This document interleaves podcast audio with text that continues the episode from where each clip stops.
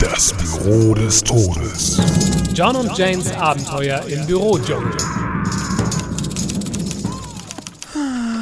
Hey, Äh, wo drückt denn der Tropenhelm, Jane? Ach, John, in letzter Zeit fühle ich mich so erschöpft, ja, ausgezehrt geradezu. Hast du dich etwa mit der Schlafkrankheit angesteckt?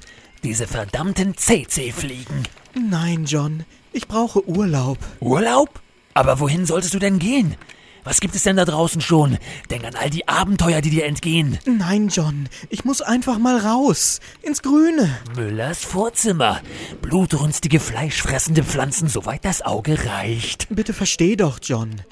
Ich muss mich einfach mal bewegen. Dann bezwing mit mir die reißenden Fluten beim Wildwasserrafting im Waschraum. Das Abenteuer ruft, Jane. Ach, John, es tut mir ja leid, dass ich dich im Stich lasse. Wie kannst du mir je verzeihen? Jane, hm, sch, gräme dich nicht.